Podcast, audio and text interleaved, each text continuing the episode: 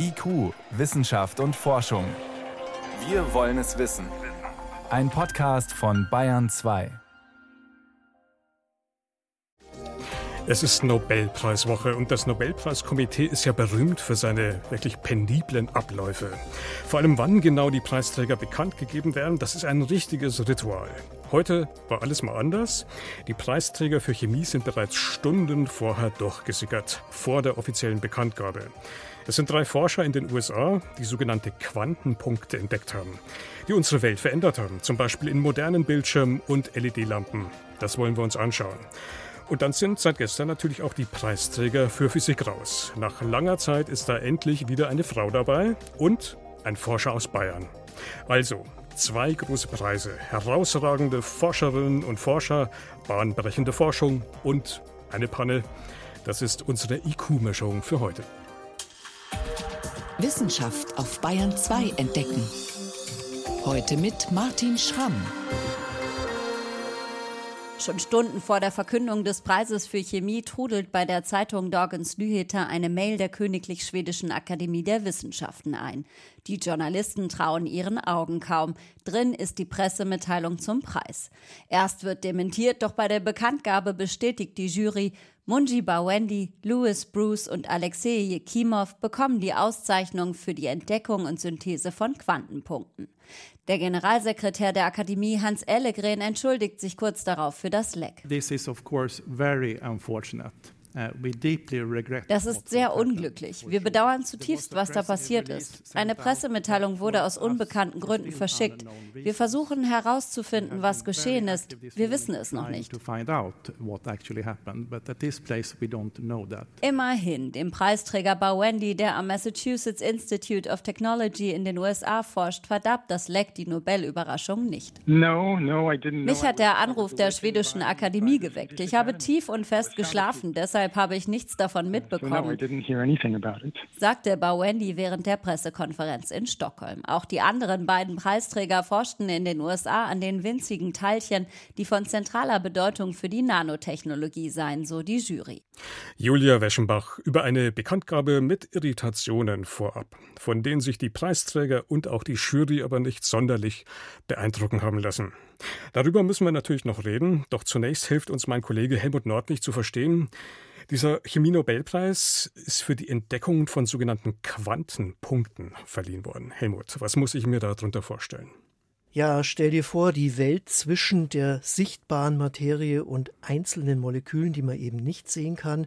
Da geht es um Nanotechnologie, es geht um wenige Atome oder Moleküle, 10.000 vielleicht, eine Million. Ähm, Worum es sich handelt, ist dabei relativ egal. Es können Metalle sein, Halbleiter oder auch Graphen, eine Form von Kohlenstoff. Das liegt normalerweise als Pulver vor, aber als Quantenpunkt also als ganz, ganz wenig. Äh, da verhält sich so etwas eben nicht so, wie wir das kennen. Folgt den Gesetzen der Quantenwelt, die für uns ja schwer zu verstehen sind. Und die Eigenschaften, die hängen plötzlich von der Größe ab. Ich bleibe beim Beispiel Graphen. Da ist es dann so, dass zum Beispiel, wenn man wenige Atome nimmt, dann ist es blau. Wenn man viele nimmt, wird es rot. Also das ist ein ganz entscheidender Punkt. Wir ändern mit der Größe auch die Eigenschaft. Und das kann man ganz praktisch nutzen. Es wird genutzt in LEDs, in Hintergrundbeleuchtungen von Bildschirmen, Displays, Beleuchtung und so weiter. Und der große Vorteil ist, ich kann die Farbe also damit viel besser, ganz präzise kontrollieren ganz präzise einstellen. Ein weiteres Beispiel sind Solarzellen. Da kann man dann eben bestimmte Wellenlängen nutzen, die man bisher nicht sehr effektiv nutzen kann. Jedenfalls ist das die Hoffnung. So richtig funktioniert auch das noch nicht. Man kann das Ganze koppeln mit Katalysatoren und dann auf diese Weise vielleicht mal solar gewonnene Treibstoffe gewinnen. Es gibt viele andere Anwendungen. Zum Beispiel wichtig ist auch, dass man mit diesen Farbstoffen in der Mikroskopie und Biomedizin Moleküle markieren kann. Was könnte man mit so einer Markierung dann bewirken? Ich sage nur erstmal was Kurioses. Da hat man Seidenraupen mit Quantenpunkten gefüttert aus Kohlenstoff und dann haben die Eier Kokons und die Seide rot geleuchtet. Das war jetzt nur mal so ein. Just for fun. Äh, just for fun, genau. Man kann damit natürlich noch nicht direkt was anfangen, aber man benutzt es dann tatsächlich, um so Moleküle zu konstruieren, die auf der einen Seite eine Antenne haben für bestimmte Strukturen, sagen wir mal DNA, und auf der anderen Seite dann eben diesen Farbstoff, den man dann einstellen kann. Und dann bekommt man zum Beispiel ein Bild, da sind die Erbgutmoleküle in grün, die Eiweißmoleküle in Rot und ähnliches. Das ist natürlich sehr praktisch für die Grundlagenforschung, aber auch für die Medizin, für die Tumorchirurgie ist jedenfalls so ein Fernziel. Das klingt jetzt alles nach sehr konkreten Anwendungen, nach sehr hilfreichen Anwendungen, die da inzwischen auch möglich sind. Bis dahin war es ja sicher ein langer Weg. Und wie immer, da haben viele dran geforscht. Jetzt gibt es drei, die ausgezeichnet werden. Wer hatte eigentlich welchen Anteil? Ja, diese Geschichte beginnt eigentlich schon 1937. Da ist das Ganze theoretisch beschrieben worden. Aber wie man solche Quantenpunkte herstellen kann, wofür man sie nutzen kann, das war damals völlig unklar. Und da kommt nun Alexei Kimov ins Spiel. Der ist heute 78. Er hat so um 1980 rum zum ersten Mal mit Gläsern gezeigt, dass man die mit Quantenpunkten in unterschiedlichen Farben einfärben kann.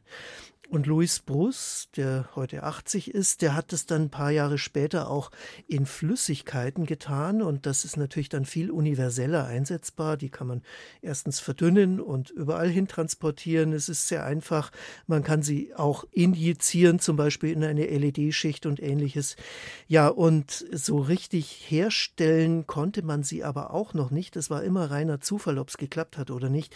Und das ist Mungi Bavendi nun zu verdanken, dem jüngsten Jüngsten in diesem Trio 62, der hat es geschafft, diese Quantenpunkte chemisch eben gezielt und kontrolliert herzustellen. Sind alles sehr komplizierte Verfahren, aber man kann die Größe ganz genau einstellen und darauf kommt es an.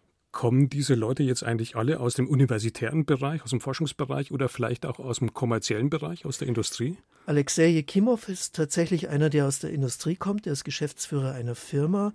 Äh, er hat auch eine interessante Biografie, hat in Leningrad studiert, so hieß es äh, heutige St. Petersburg damals noch, ist also eigentlich ein sowjetischer Wissenschaftler, ist dann in die USA emigriert und hat dann tatsächlich das kommerzielle Potenzial dieser ganzen Geschichte entdeckt. Und das ist erheblich. Man kann heute tatsächlich Quantenpunkte bestellen. Ich habe gerade vorhin noch auf der Website einer Firma gefunden, grün leuchtendes Graphen als Quantenpunkt, 50 Milligramm, 308 Euro. Klingt jetzt nicht so günstig, aber man braucht halt auch nicht viel. Man kann die stark verdünnt verwenden. Mir hat mal ein Forscher gesagt, es ist so wie bei den Diamanten, die richtig großen sind teuer.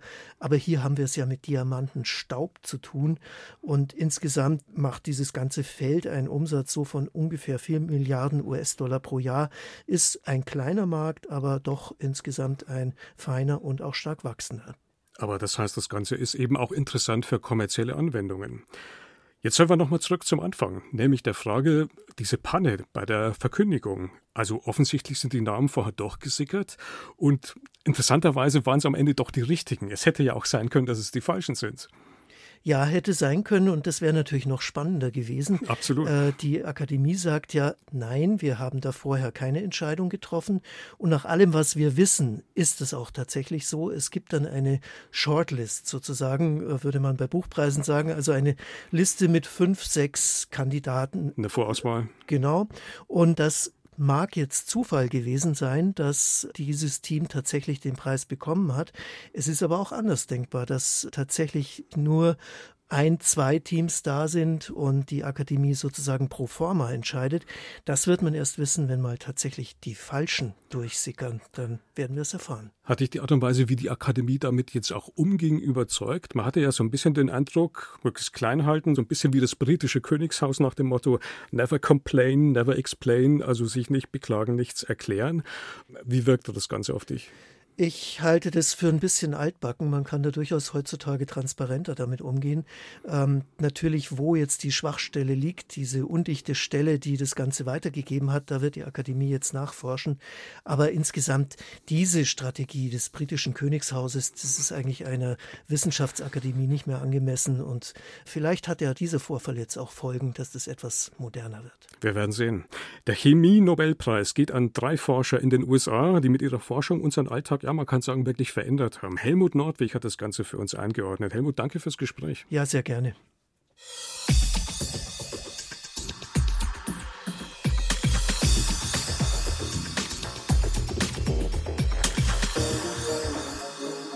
It means really a lot. This is the most prestigious prize, and uh, I am so happy to uh, to get this prize. It's it's incredible. as you know, there are not so many women that uh, uh, get this prize, so uh, it's uh, it's very very special. Anne Lullier von der Universität Lund erhält den Nobelpreis für Physik. Für sie ist es unglaublich und es bedeutet ihr viel, dass sie diesen großen Preis erhält. Vor allem, weil der so selten an Frauen vergeben wird. Und auch Ferenc Kraus vom Max-Planck-Institut für Quantenoptik in Garching und an der Uni München konnte sein Glück erst gar nicht fassen. Ich versuche festzustellen seit viereinhalb Stunden, ob ich jetzt eigentlich in der Realität bin oder ob das irgendwie einfach ein, ein langer Traum ist. Und es gibt äh, gewisse Anzeichen, dass das die Realität sein könnte. Ja, und schnell war klar, es ist real. Ferenc Kraus aus Deutschland und Anne Lullier aus Schweden erhalten den Physiknobelpreis 2023 gemeinsam mit Pierre Agostini aus den USA. Dank ihrer Forschung lässt sich die Bewegung von Elektronen in Echtzeit verfolgen. Und das kann ich jetzt einordnen mit meinem Kollegen Stefan Geier. Stefan, was ist so reizvoll, so anziehend an Elektronen? Die bestimmen im Wesentlichen unser ganzes Leben. Also Smartphones, Computer, alle anderen elektronischen Spielereien um uns herum, die funktionieren mit Strom, also im Wesentlichen Elektronen, die sich von A nach B bewegen. In unserem Körper ist es genauso. Die Elektronen, kann man sagen, sie sind so ein bisschen der Kleber zwischen den Atomen, die dann die Moleküle bilden, also die kleinen Bausteine jedes lebenden Organismus und natürlich damit auch uns. Also man kann sagen, ohne Elektronen gibt es die Welt, so wie wir sie kennen, eigentlich nicht. Also wir lernen mit den Elektronen, was die Welt zusammenhält in gewisser Weise. Und was ist jetzt das Ziel dieser Forschung? Einfach gesagt, eine Kamera bauen, um diese Elektronen zu beobachten. Am liebsten in Echtzeit. Man könnte sagen, einfach die schnellste Kamera der Welt bauen. Eben, also nicht irgendeine Kamera, sondern eine Rekordkamera. Da fällt immer wieder dieser Begriff von den Attosekundenplätzen. Das heißt, das ist eine Kamera, die ist unvorstellbar schnell. Ja, weil eben alles in dieser Mikrowelt der Atome, der Moleküle spielt. Die Elektronen, die sind da die großen Player. Das Problem ist, diese Welt, die ist immer in Bewegung. Ja, da ist nie Ruhe und die Elektronen sind eben sehr schnell unterwegs. Das heißt, das ist suboptimal für Fotografen. Man muss sich zumindest wirklich dran gewöhnen. Und wenn wir uns mal vorstellen, ich mache jetzt von dir ein Bild, du gehst an meiner Kamera vorbei, habe ich kein Problem damit. Wenn du ein bisschen schneller bist, dann mache ich einfach die Belichtungszeit kürzer. Mit einer Kamera kann ich das machen, ein paar Tausendstel Sekunden oder ich kann inzwischen sogar eine Pistolenkugel scharf fotografieren. Aber das Problem ist, wenn jetzt sich das Objekt plötzlich mit 2000 Kilometer pro Sekunde bewegt, dann wird es schwierig. Dann wird es relativ schwierig, ich, dann sind neue Ideen gefragt, eben um so kurz zu belichten, weil das kann keine Kamera, kein Mikroskop der Welt kann diese Dynamik sonst beobachten. Deswegen wird also eine Kamera gebaut, die anders ist als alle anderen Kameras. Ich habe es erwähnt, Attosekundenblitze ist da das Stichwort. Wie muss ich mir das jetzt genau vorstellen? Vielleicht ein bisschen wie ein Stroboskop in der Disco, also Licht an, Licht aus, Licht an, Licht aus, ganz schnell. Und dann kennt man, wenn sich jemand bewegt, der scheint dann mal kurz eingefroren zu sein. Und äh, das Ganze, wenn man mit Laserlicht macht und viel kürzere Lichtblitze, dann ist man bei diesen Attosekunden. Wie kann man sich so eine Attosekunde vorstellen? Nehmen wir mal das Licht, ist ja das schnellste, was wir kennen. Das kommt von der Erde zum Mond in einer guten Sekunde.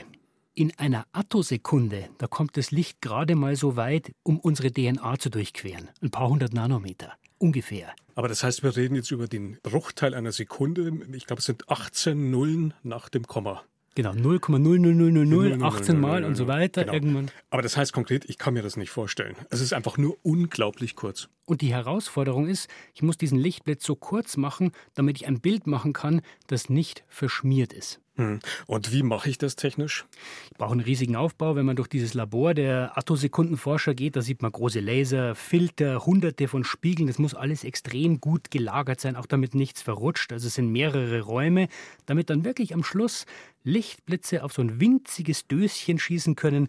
In diesem Döschen ist zum Beispiel ein Gas, irgendwelche Atome, die ich untersuchen will. Und dahinter geht es dann weiter mit Detektoren, mit Computern, die dann analysieren, was hinten rauskommt. Also ein gigantischer Aufwand, technisch extrem anspruchsvoll. Alles nur für dieses eine Ziel. Jetzt aber nochmal zum Verständnis, was da rauskommt, ist keine Porträtaufnahme von einem Elektron, oder? Wir wissen immer noch nicht genau, wie es aussieht. Nee, das kann man nicht machen. Man belichtet auch keinen Film oder einen Chip in der Kamera, sondern man blitzt eben auf ein Atom in einem Gas oder in der Blutprobe zum Beispiel und dieser Blitz, der interagiert dann mit den Elektronen in dieser Probe, also der mischt das Ganze richtig auf, also da passiert was in dieser Probe und dann kommt dieser Lichtblitz hinten wieder raus, wird aufgefangen und da stecken dann die Geschichten drin, wie eingraviert. Und wenn ich dann ganz viele solche Bilder mache, dann kann ich rückschließen, was ist denn in der Probe passiert, was haben die Elektronen gemacht. Das ist harte, knallharte Grundlagenforschung, auch wenn so eine Kamera erstmal relativ konkret klingt. Aber was kann und was könnte man denn in Zukunft damit jetzt auch machen? Ich würde sogar sagen, der Preis ist ein Statement für die Grundlagenforschung. Äh, Grundlagenforschung heißt ja, ich probiere mal was aus und schaue, was rauskommt. Da brauche ich leider viel Geld und viel Zeit und kann auch nicht garantieren, dass das rauskommt. Aber ohne hätten wir viele Sachen nicht. Keine Satellitennavigation, keine Computer und so weiter. Also für diese Attosekundenphysik heißt es immer, die Anwendungen sind noch weit weg. Das stimmt, aber sie sind sichtbar am Horizont, zum Beispiel in der Materialforschung, für Computer, für Halbleiter. Was könnte da passieren? Also ein klassischer Computer funktioniert ja, indem ich Strom an- und ausschalte, also Elektronen fließen oder eben nicht. Und die Idee ist, dass man diese Geschwindigkeit, in der man an- und ausschaltet, extrem boosten kann, wenn man das eben mit Attosekundenblitzen an- und abschaltet. Über welchen Faktor Beschleunigung reden wir hier? Zumindest die Forscher sagen, Ferenc Kraus, einer der drei, die jetzt ausgezeichnet werden, bis zu 100.000 Mal schneller als heute könnte das gehen. Das ist doch mal eine Ansage. Und andere Anwendungen sind auch in der Medizin zu sehen, weil ich habe es ja schon gesagt, in unserem Körper läuft auch innerhalb von Zellen alles mit Molekülen, die zusammengesetzt sind und die Elektronen sind sozusagen der Kleber zwischen den Atomen. Und die Idee ist, mit diesen kurzen Lichtblitzen kann ich natürlich sehr kontrolliert auf so ein Molekül feuern und dann quasi in Echtzeit verfolgen, was läuft denn da drin, aber eben auch, was läuft schief. Also was macht diese Zelle krank. Also, das klingt nach Diagnose völlig neue Art der Diagnostik wäre das. Aber man muss sagen, das ist weit weg. Trotzdem, die legen schon Blutproben in diese Attosekundenkamera. Aber man muss ehrlich sagen, auch das ist Grundlagenforschung. Ja, wir werden nicht nächstes Jahr beim Arzt hören, jetzt machen wir eine Attosekundenaufnahme und dann schauen wir weiter. Das macht aber auch nichts, weil der Nobelpreis zeichnet ja auch Forschung aus, die in der Zukunft den größten Nutzen hat. Ja, und das klingt hochspannend. Erstens an was die da forschen und auch die Aussicht, was man damit machen könnte. Das ist also die Forschung. Jetzt schauen wir uns doch noch mal die Menschen hinter dieser Forschung an. Wir haben zum Einstieg ja auch O-Töne hören können. Hochspannend, wie Menschen, also Wissenschaftler, die ja klischeemäßig immer sehr rational veranlagt sind, nüchtern, zurückhaltend. Gerade die Physiker. Ja, wenn die dann doch auch auf einmal Emotionen durchblitzen lassen. Wie hast du das erlebt? Also schön fand ich, äh, wie Anne Lelier, die offenbar während einer Vorlesung diesen Anruf bekommen hat, wie sie gesagt hat, dass der Rest der Vorlesung sei dann etwas schwieriger für sie gewesen. Also etwas. Durch, genau, durchaus ironisch. Und auch bei Ferenc Kraus, der hat in einer Pause, die er gerade gemacht hat, die Nobelpreisverkündung für Medizin vom Vortag geschaut, hat einen Anruf bekommen von einer unbekannten Nummer. Und er hat gesagt, normalerweise geht er da nicht ran, aber er hat sich gedacht, naja, was soll's? Und dann äh, war es eben die Akademie der Wissenschaften. Und die beiden haben das schon mit so einem kindlichen Lächeln erzählt und sie mögen ja nüchtern rüberkommen, aber diese Spielfreude, ja, die sieht man denen in diesen Momenten zumindest dann schon auch an, wenn sie über ihre Forschung reden und ich glaube schon, das zeigt, man muss sich diese spielerische Verschmitztheit wahrscheinlich schon bewahren, wenn man in der Forschung ganz vorne mit dabei sein will. Das heißt, gerade diese spielerische ist vielleicht der Weg hin zum Erfolg. Jetzt ist nochmal sehr auffällig, dass aus diesem Institut in Garching, diesem Institut für Quantenoptik, vor nicht allzu langer Zeit auch ein anderer Nobelpreisträger kam, nämlich Theodor Hensch. Irgendwas scheinen die in Garching richtig zu machen, oder? Ich glaube, dass dort mehrere Sachen richtig gemacht werden und das bezieht sich wahrscheinlich auf mehrere Max-Planck-Institute. Sie sind erstens mal sehr gut ausgestattet, haben sehr viel Geld und das erlaubt ihnen erstens die besten Köpfe zu holen überhaupt mal und zweitens, was heutzutage noch viel wichtiger ist, die auch zu halten. und ihnen eben eine Umgebung zu bieten, in der sie eben diese spielerischen Ideen auch ausprobieren können.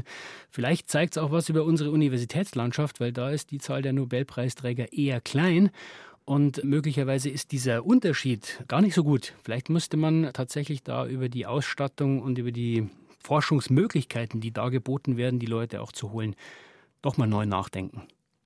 Der Nobelpreis für Physik. Er geht dieses Jahr an drei Forscher und Forscherinnen, unter anderem auch nach München, genauer nach Garching. Einschätzungen und Hintergründe dazu waren das von meinem Kollegen Stefan Geier. Stefan, danke fürs Gespräch. Sehr gern. Bayern 2. Wissenschaft schnell erzählt. Ja, und nach so viel Nobelpreis weiten wir zum Schluss nochmal den Blick. Veronika Bräse ist bei mir im Studio und wir starten mit einer neuen Malaria-Impfung. Genau, es gibt einen neuen Malaria-Impfstoff. Kinder, Kinder unter fünf Jahren, die sind am stärksten gefährdet. Eine halbe Million Kleinkinder sterben jedes Jahr in Afrika an Malaria. Die Krankheit wird durch Mücken übertragen. Und die Weltgesundheitsorganisation WHO empfiehlt jetzt einen zweiten Impfstoff für Kinder, der vor Malaria schützt. Du sagst zweiter Impfstoff, sprich es ist nicht der erste. Ne? Genau, da gibt es schon einen. Vor zwei Jahren kam ein anderer wirksamer Impfschutz auf den Markt. Die Nachfrage ist enorm hoch und mit diesem zweiten Impfstoff bekommen jetzt weitere Kinder die Chance auf einen Immunschutz. Am Anfang braucht ein Kind drei Dosen davon. Das führt laut Studien dazu, dass drei Viertel weniger krank werden. Eine vierte Dosis Impfstoff gibt es dann nach einem Jahr und der hält dann den Impfschutz aufrecht.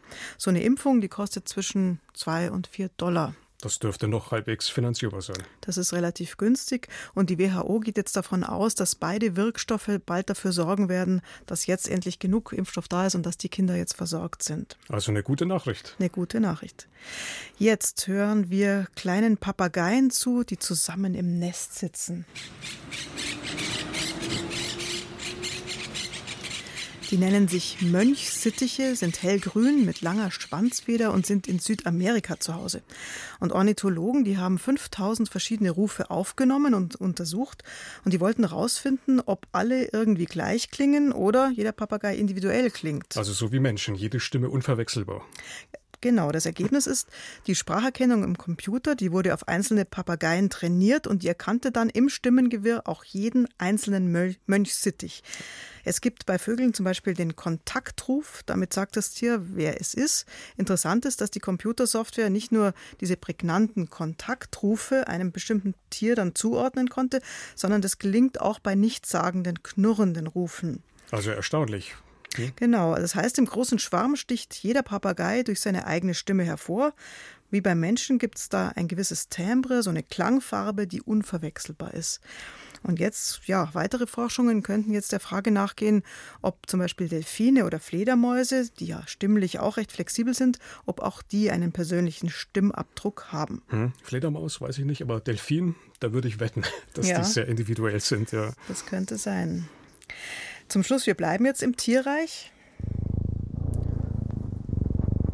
Das ist kein Papagei. das ist auch kein Motor, sondern das ist ein Katzenschnurren. Und wie der Papagei ist auch die Katze stimmgewaltig. Wenn sie miaut oder kreischt, dann entsteht der Ton wie bei uns im Kehlkopf. Aber wenn sie schnurrt, naja, der Ton ist ja ziemlich tief und die Tierchen, die sind ja so klein und die wiegen ja nur ein paar Kilogramm. Hm. Und man fragt sich schon, wie, die, wie kriegen die so einen Ton zustande, der eigentlich viel Masse erfordert. Und was gibt es da für Erklärungen? Also da hat man schon lange geforscht und vor 50 Jahren ähm, ist man bei einer längeren Forschungsarbeit zu dem Ergebnis gekommen, dass dieser tiefe Ton durch das Zusammenziehen und Entspannen von Muskeln im Kehlkopf erzeugt würde. Also richtig Arbeit. Ne? Richtig Arbeit, aber das stimmt gar nicht. Da gibt es jetzt eine neue Untersuchung aus Wien. Die Katze muss da gar nicht zusammenziehen und wieder entspannen. Die haben festgestellt in Wien, in den Stimmlippen, da gibt es Gewebspolster. Und diese kleinen Polster, die sorgen dafür, dass es diesen sonoren, tiefen Klang gibt. Also statt Entspannung von Muskeln und Zusammenziehen, Gewebspolster, eine neue Erkenntnis. Vielen Dank. Veronika Bräse war das mit den Wissenschaftsmeldungen hier auf Bayern 2.